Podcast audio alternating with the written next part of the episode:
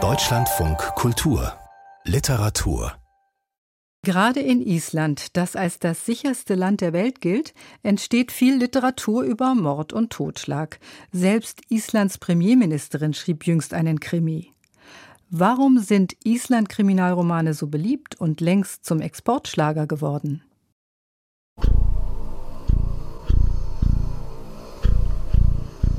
Er fing an, den Koffer Stück für Stück vorwärts zu zerren und fluchte jedes Mal, wenn er ihn mit größter Anstrengung gerade einmal ein paar Zentimeter vom Fleck bewegt hatte.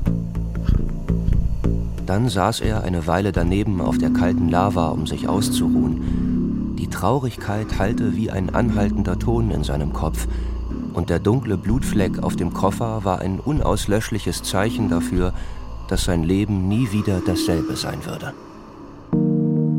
Ist Island ein guter Ort, um eine Leiche zu verstecken? Do you have body you need to get rid of her?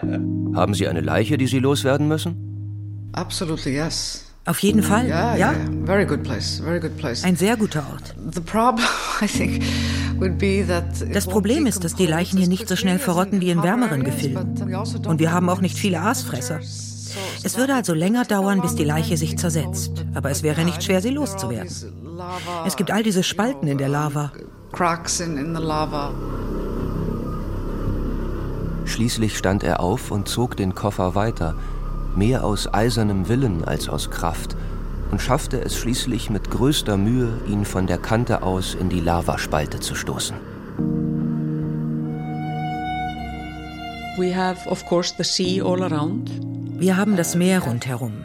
Wir haben Bergseen, die so kalt sind, dass eine Leiche nie auftauchen würde, wenn sie da hineinfällt. Wir haben Gletscher mit Gletscherspalten. Und die Mitte des Landes ist unbewohnt. Das ist eine endlose Wildnis, die man unmöglich komplett durchsuchen kann. cold deserts that you know are also impossible to search. Also, warte mal, ich muss, ich muss gerade überlegen, ob das wirklich stimmt, weil es ist tatsächlich so, dass die Natur oft diese Leichen wieder zurückgibt. Man denkt, man hat die Leiche gut versteckt und dann wird die wieder angespült oder der Gletscher schmilzt. Weißt du, und, und schon kommt diese Leiche wieder zum Vorschein. Vielleicht ist es gar nicht so einfach, wie man denkt. Eis, Feuer, Mord. Über den Erfolg von Island-Krimis. Ein Feature von Martin Hahn. Island gilt als sicherstes Land der Welt. Die Mordrate ist mit ein bis zwei Opfern pro Jahr verschwindend gering. Aber Islands Krimiszene ist so aktiv, wie es die Vulkane der Insel sind. Universitätsprofessoren, die Frau des Präsidenten, isländische oder zugezogene Autorinnen und Autoren, sie alle schreiben Island-Krimis.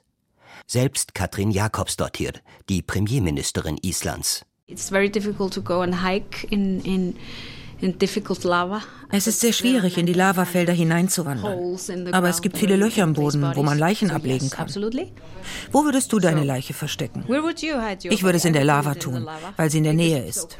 Auch hier in Reykjavik. Gemeinsam mit dem Krimiautor Ragnar Jonasson hat die Politikerin den Roman Reykjavik geschrieben. Der Titel wurde 2022 zum meistverkauften Buch Islands. Mittlerweile ist es auch in Deutschland erschienen und liegt dort in Buchläden neben Island-Krimis von Irsa Sigurdardottir, Most authors, uh, Die meisten Autoren schreiben das, was sie selbst gern lesen. not really Und ich lese gern Krimis und. Horrorgeschichten. This is what I like to read. Crime fiction and horror. Joachim B. Schmidt, Dann habe ich mir gesagt, na gut, jetzt schreibe ich so einen Island-Krimi. Den mögen alle, den kaufen alle. Äh, Und dann habe ich eine Karriere. oder Lilja Sigurdardottir. I find the crime novel is Ich finde, der Kriminalroman ist ein gutes Mittel, um die Schattenseiten einer Gesellschaft darzustellen. Underbelly of things. Der Island-Krimi boomt. Die Bücher stehen auf Bestsellerlisten im Inland und im Ausland. Aber das war nicht immer so. My name is Jon Karl Helgason, and I'm a professor in uh, the Department of Icelandic and Comparative Cultural Studies. Jon Karl Helgason lehrt isländische Literatur und vergleichende Kulturstudien an der Universität von Reykjavik. For a long time, you know, Lange Zeit war die isländische Krimiszene sehr dürftig. Gelesen werden Krimis in Island dagegen schon lange. Einen Großteil des 20. Jahrhunderts wurden sie aber importiert und übersetzt. Die Isländer selbst schrieben keine Krimis.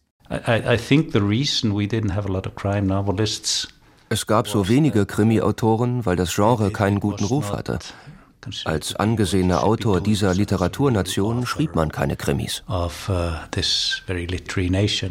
das änderte sich 1997. Damals veröffentlichte der Isländer Arnaldur Indridason seinen ersten Roman. Menschensöhne markiert den Beginn der isländischen Kriminalliteratur. With Arnaldur uh, having success Arnaldur hatte Erfolg in Island und er hatte Erfolg im Ausland. Und damit war für andere Autoren wie Irsa Sigurdardottir, Ragnar Jonasson oder Lilia Sigurdardottir die Frage des Prestiges nicht mehr so wichtig. Heute verkaufen sich ihre Krimis international und ich glaube, viele wollen auf den Zug aufspringen. Jump aboard the train. Islands Autorinnen und Autoren besetzen heute unterschiedliche Nischen innerhalb des Krimi-Genres. Stimmung, Ton und Ermittler unterscheiden sich von Roman zu Roman. Nur die Landschaft und das Wetter sind feste Bestandteile. Und noch etwas haben viele der Romane gemein. Es geht darin weniger um komplexe Polizeiarbeit als um gesellschaftliche Probleme. I think a part of ich denke, ein Teil dieser Welle von Kriminalromanen analysiert die Probleme der zeitgenössischen Gesellschaft. Das gehörte schon immer zum Nordic Noir. Und ich glaube, die isländischen Leserinnen und Leser wissen es zu schätzen, dass isländische Autoren diese Art von sozialem Kommentar verfassen.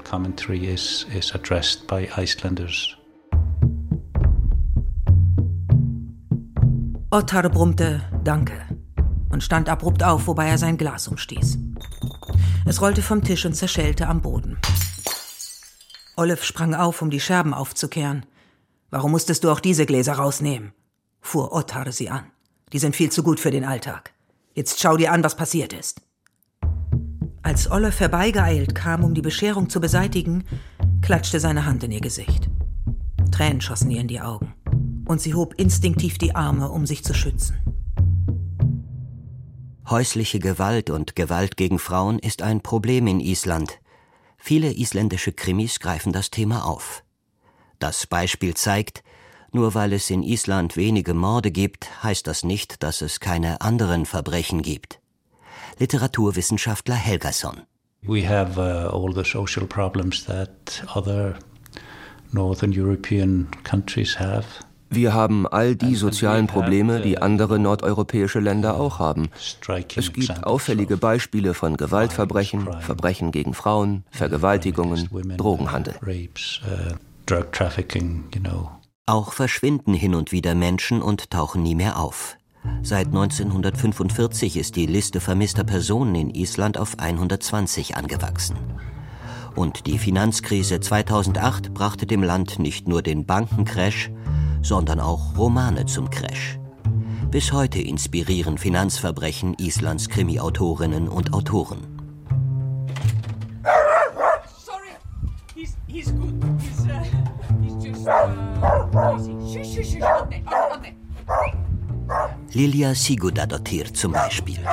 Sie wohnt mit ihrer Familie, einer Handvoll Hühner und ihrem Hund Dr. Arni an einem See, rund 30 Autominuten östlich von Reykjavik. Uh, es geht oft um Finanzkriminalität, wenn man über Kriminalität in Island schreibt. Uh, das ist wahrscheinlich unser häufigstes Verbrechen. Schusswaffen hingegen gibt es hier kaum. Die findet man also in isländischer Kriminalliteratur so gut wie nie. In Höllenkalt erzählt die Autorin von einer Detektivin, die sich auf Finanzbetrug spezialisiert hat, bald aber ihre verschwundene Schwester sucht. Auch diese Geschichte handelt von Gewalt gegen Frauen. In Island leben wir in einer Gesellschaft, die von außen uh, betrachtet sehr gut aussieht. Aber es gibt auch dunkle Ecken.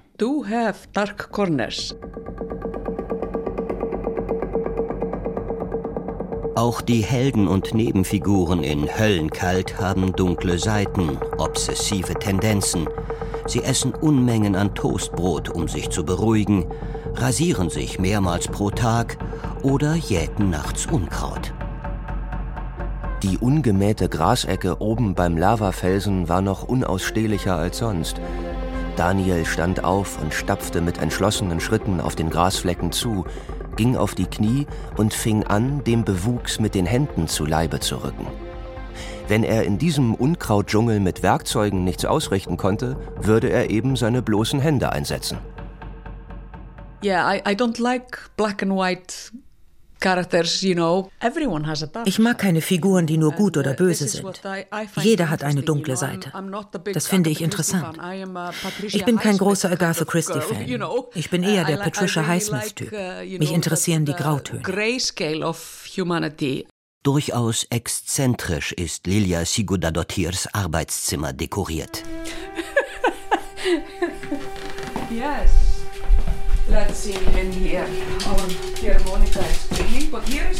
Das hier ist mein Schreibzimmer. Hier herrscht das totale Chaos. Aber das hier ist Malinsche, mein Ghostwriter. Uh, In einer kleinen quadratischen Vitrine auf Sigurda Dottirs Schreibtisch befindet sich ein Totenkopf, ein menschlicher Schädel aus dem 16. Jahrhundert. Er ist ein Souvenir, das ihr Vater, der als Historiker längere Zeit in Mexiko forschte, von dort mitbrachte from a, the bottom of a church in Mexico City. Er stammt aus einer Kirche in Mexiko-Stadt.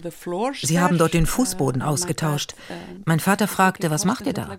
Und sie sagten, wir räumen die Knochen weg, weil wir den Boden reparieren. Willst du einen? Sie warfen meinen Schädel hoch und mein Vater fing ihn auf. Seitdem ist er das Maskottchen unserer Familie. Ich bekomme von ihm viel gute Energie. Er steht auf meinem Tisch und schaut mir beim Schreiben zu.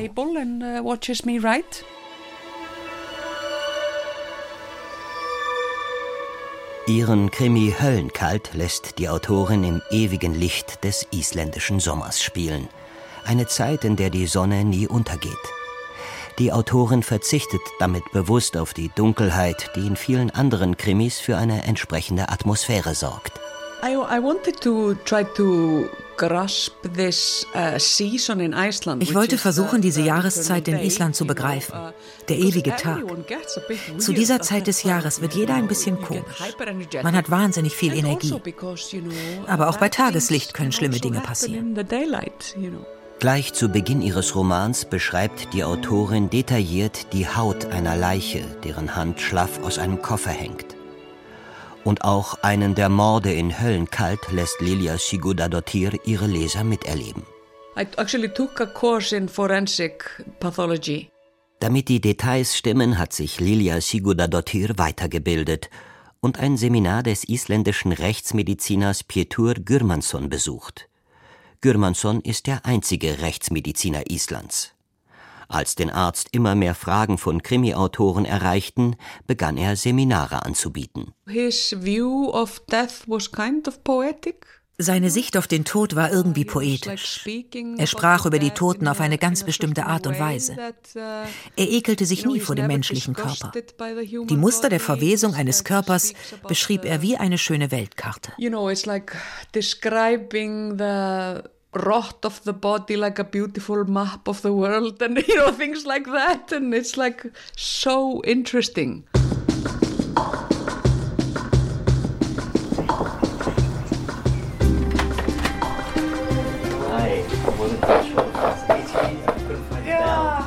Auch die Autorin Irsa Sigurdardottir hat Gürmanssons Seminar besucht. So he was saying that, uh, er sagte, er würde eine Leiche wie ein Gefäß betrachten, das früher Leben enthielt, jetzt aber nur noch ein Vehikel sei, um herauszufinden, was passiert ist. Die Leichen in Irsa Sigurdadotirs Roman Nacht, jüngst auch auf Deutsch erschienen, verraten den Ermittlern jedoch zunächst wenig. Karl hätte nicht hundertprozentig sicher sagen können, dass es sich tatsächlich um Orsa handelte denn das Gesicht war ähnlich entstellt wie ihre Gliedmaßen. Es sah sogar noch schlimmer aus. Im Kopf klaffte ein tiefer Spalt, vom Scheitel bis zur Mitte der Stirn. Zwischen den farblosen Lippen war die Zungenspitze zu sehen und die hervorquellenden matten Augen waren nach oben verdreht. Als hätte die Frau im Sterben ihre Verletzung begutachten wollen. I don't put it in there to be ich baue so etwas nicht ein, um zu schocken. Aber Mord ist schrecklich und normalerweise sehr gewalttätig und widerlich. Ich sehe also keinen Grund, warum ich ihn verharmlosen sollte.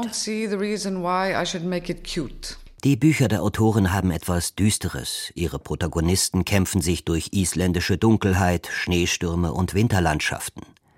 Irsa Sigurdardottir lässt Horrorelemente einfließen und arbeitet gekonnt mit unterschiedlichen Zeitebenen. Übernatürliche Phänomene sind keine Seltenheit. Aber eines findet man auch bei ihr nie. Serienkiller. We really couldn't write like a ein Serienmörder-Krimi wie in Amerika würde hier in Island einfach keinen Sinn mehr geben. Serienmörder müssen beispielsweise unbemerkt Frauen verschwinden lassen können. Und das würde hier nicht passieren. Wenn jemand vermisst wird, wird das immer bemerkt. Die Vermissten werden nicht immer gefunden, aber ein Serienmörder könnte nicht über Jahre hinweg Menschen töten, ohne aufzufallen und gefasst zu werden. Damit sind die einzigen Serienkiller Islands die Krimi-Autorinnen und Autoren des Landes. Irsa Sigurdardottir hat seit 2005 knapp 20 Kriminalromane geschrieben und auf ihren Buchseiten entsprechend viele Menschen umgebracht. In meinen Büchern gibt es bisher ungefähr insgesamt 50 Leichen, über einen Zeitraum von rund 20 Jahren. Damit erfülle ich allein die Mordrate in ganz Island. Wenn wir die Leichen meiner Kolleginnen und Kollegen dazu zählen, liegen wir weit darüber. So if you add on everybody else, then definitely we are adding up to much more than there actually is. Um sich mit anderen Schreibenden und Lesenden auszutauschen, organisiert die Autorin einmal im Jahr ein Festival, Iceland Noir. Was als Krimi-Festival begann, ist heute ein ausgewachsenes Literaturfestival. Eine Woche lang zur dunklen Jahreszeit werden in Reykjavik an verschiedenen Orten der Stadt Lesungen und Podiumsdiskussionen veranstaltet. Dieses Jahr war auch Joachim B. Schmidt eingeladen. Ich bin isländischer Staatsbürger, lebe hier schon lange mit einer Isländerin verheiratet, bezahle hier meine Steuern, die Geschichten spielen in Island. Das müsste doch isländische Literatur sein, müsste man denken, gell? Aber das wird so eigentlich nicht wahrgenommen, nein, ähm, weil es nicht auf Isländisch geschrieben ist. Schmidt ist 2007 von der Schweiz nach Island ausgewandert. Er spricht Isländisch, schreibt seine Romane aber auf Deutsch. Lange hat man ihn deswegen im Land kaum als Autor wahrgenommen, bis der bekannte isländische Autor Sjon sich für ihn einsetzte. Er war dann auch der, der damals auf den Tisch geklopft hat beim isländischen Verlag und gesagt hat, so, jetzt müsst ihr den aber mal übersetzen. Wir haben hier auch noch einen. Und Kalman wurde dann tatsächlich übersetzt auf Isländisch. Und damit öffnete sich die Tür zur isländischen Literaturszene für mich und ich wurde mit, darf ich sagen, offenen Armen empfangen. Mit Kallmann hat Schmidt einen Roman geschrieben, der noch gerade so in die Krimischublade passt. Das hätte eigentlich ein sehr typischer Krimi werden sollen, Island-Krimi, aber es wurde dann ja eine Mischung aus Porträt dieses, dieses jungen Mannes äh, und des Dorfes auch, wo er lebt äh, dieser Gesellschaft, in der er sich befindet. Und dann gab es noch einen vermissten Fall dazu. Das Buch erzählt von Kallmann, der sich selbst zum Sheriff eines schrumpfenden Dorfs im Norden Islands ernannt hat. Mit Cowboyhut, Sheriffstern und antiker Pistole streift der junge Mann durch Räuberhöfen. Er fängt Haie, um sie zur isländischen Delikatesse Gammelhai zu verarbeiten, und er sinniert über die Welt, das Leben und das eigene Schicksal.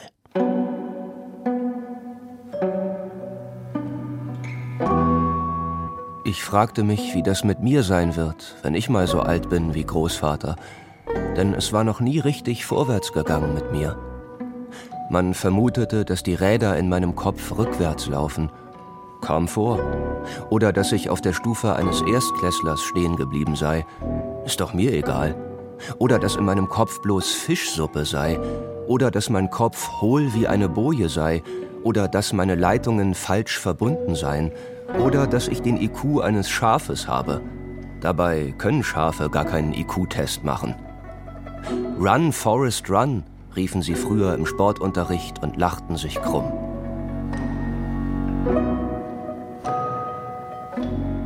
Als Kallmann auf seinen Streifzügen eines Tages eine Blutlache im Schnee findet, stolpert der Sheriff von Räuverhöfen in seinen ersten Fall.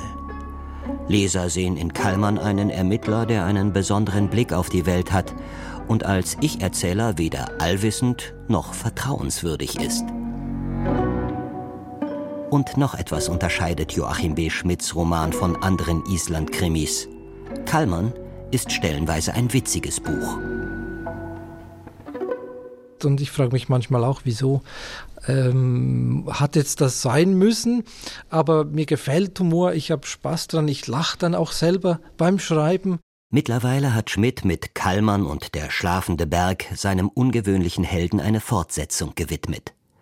Auch dieser Krimi ist wieder etwas anderes als andere Island-Krimis. Also wer jetzt nur Krimis liest, der ist vielleicht ein bisschen enttäuscht, dass äh, nicht auf jeder zehnten Seite jemand stirbt. Aber es ist doch auch schön zu sehen, dass sich die ganze Krimi-Abteilung sehr geöffnet hat. Also es ist heute wirklich alles möglich in diesem Genre.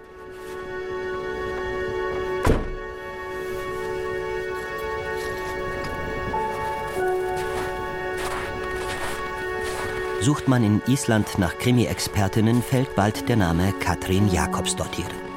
Die isländische Premierministerin kennt das Genre Island-Krimi so gut wie kaum jemand sonst.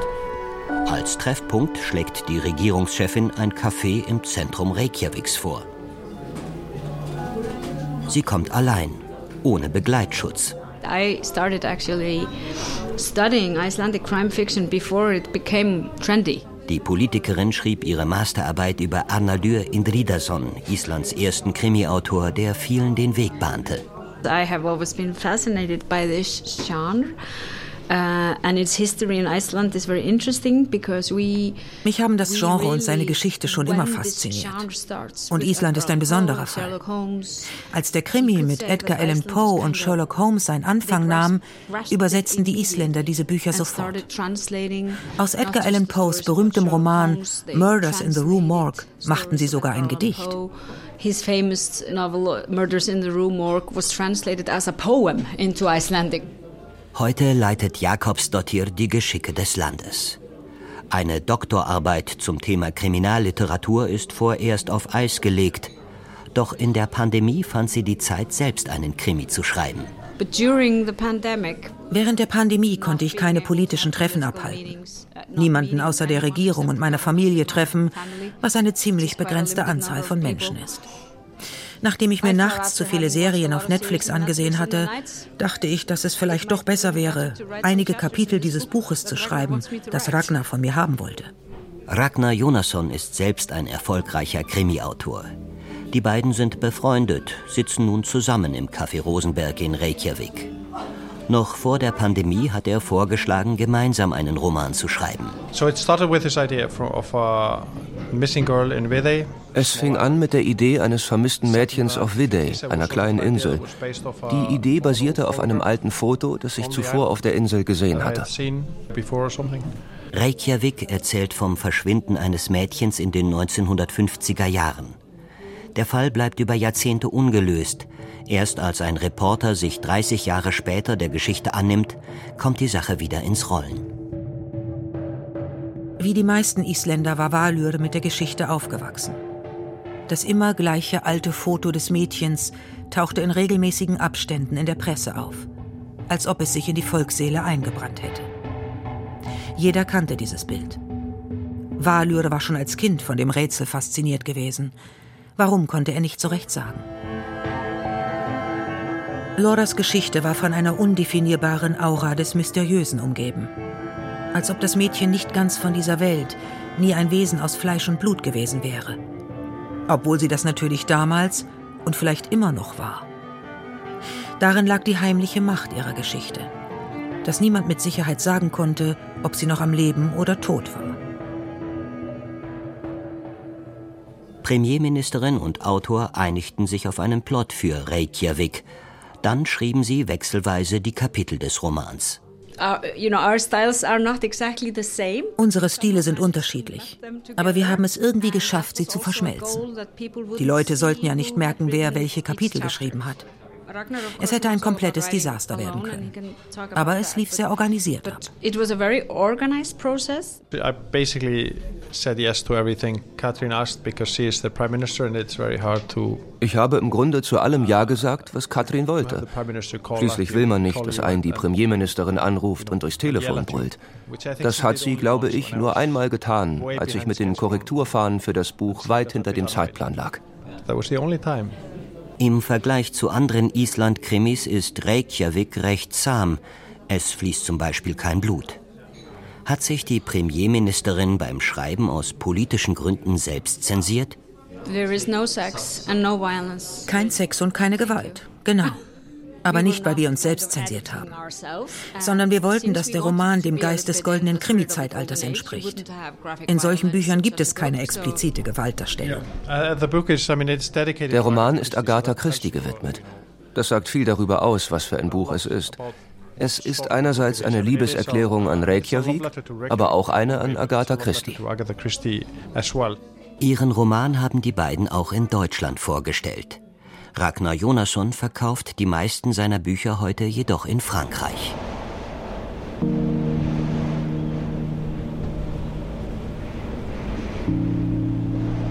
Bleibt die Frage, warum sind Island-Krimis nicht nur auf der Insel, sondern auch im Ausland so beliebt? Je unbekannter ein Ort, je obskurer, je weiter weg er ist, desto interessanter ist er. Und für viele ist Island immer noch ein weit entferntes I think Land. for many foreigners, people, Iceland is still uh, like this faraway country. I think part of it has to do Es ist sicher hilfreich, dass wir unter dem Label Scandic Noir oder Nordic Noir vermarktet werden. Die Leser wissen so in gewisser Weise, was sie Uh, bekommen. they, they of know what they're getting. Ich reise manchmal nach Deutschland, schaue mich dann immer um, was liegt so in den Buchhandlungen oder den Bahnhöfen oder auf dem Flughafen. Und da findest du immer Irsa und äh, Arnaldur und äh, Ragnar Jonasson und die sind da alle ganz zu oberst. Also, also ja, das Marketing, das funktioniert. Iceland is a, is a popular destination. Island ist ein beliebtes Reiseziel und das schon seit vielen Jahren. Ich denke, viele Leute wollen Bücher lesen, während sie reisen. Oder Bücher über Orte lesen, die sie besuchen. Places they want to visit. And then you have people that are coming to Iceland especially Es gibt Leute, die nach Island kommen, um auf den Spuren von Arnoldur Indridasons Ermittler Erlendur zu wandeln. Das ist schön. Literatur und Tourismus funktionieren gut zusammen. well together, I think. And I, I mean, I think Icelandic literature is, you know, one Ich denke, dass the die isländische Literatur eines der wichtigsten Exportgüter ist, die wir haben. In gewisser Weise hält sie das Interesse der Menschen an dieser kleinen Insel aufrecht.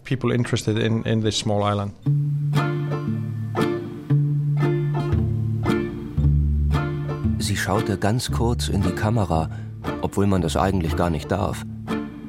Dann sagte sie, dass die Drogen in dem Fass, das man in Reuvarhöp gefunden habe, in Island hergestellt worden und darum möglicherweise für den Export bestimmt gewesen waren. Ich glaube, das hätte sie offiziell nicht sagen sollen, denn in den nächsten Tagen wurde sehr viel darüber auf allen Kanälen gesprochen und es gab auch Razzien in Gewächshäusern und auf Dachböden. Ich glaube, man war etwas verwirrt darüber, dass Isländer Drogen herstellten. Und zugleich war man auch ein bisschen stolz, denn die Ware war von sehr guter Qualität.